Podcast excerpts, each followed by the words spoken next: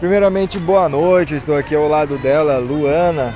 Ela que tem um apelido carinhoso aí pelas suas colegas de equipe de cheirinho, famosa cheira gol. E hoje cheirou gol mesmo. Ela fez dois gols, ajudou muito a equipe dela para construir essa vantagem.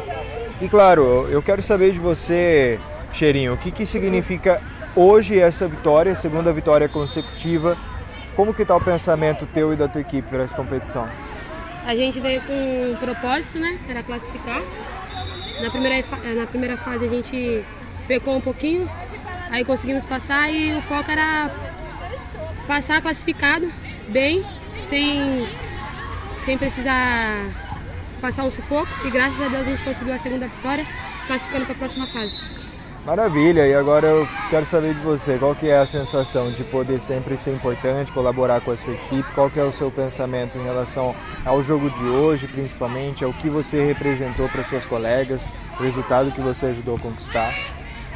A gente colhe o que a gente planta, né? A gente treina bastante, a gente está treinando bastante para a gente almejar o que, alcançar o que a gente almeja.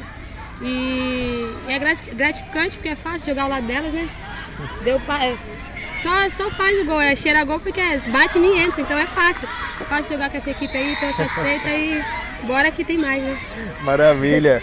Cheirinho, como você foi eleita a melhor em campo, você recebe aí em homenagem à Copa Amistel, uma Amistel também. Desejo sucesso para você e para toda a sua equipe no decorrer da competição. Parabéns. Obrigada, viu?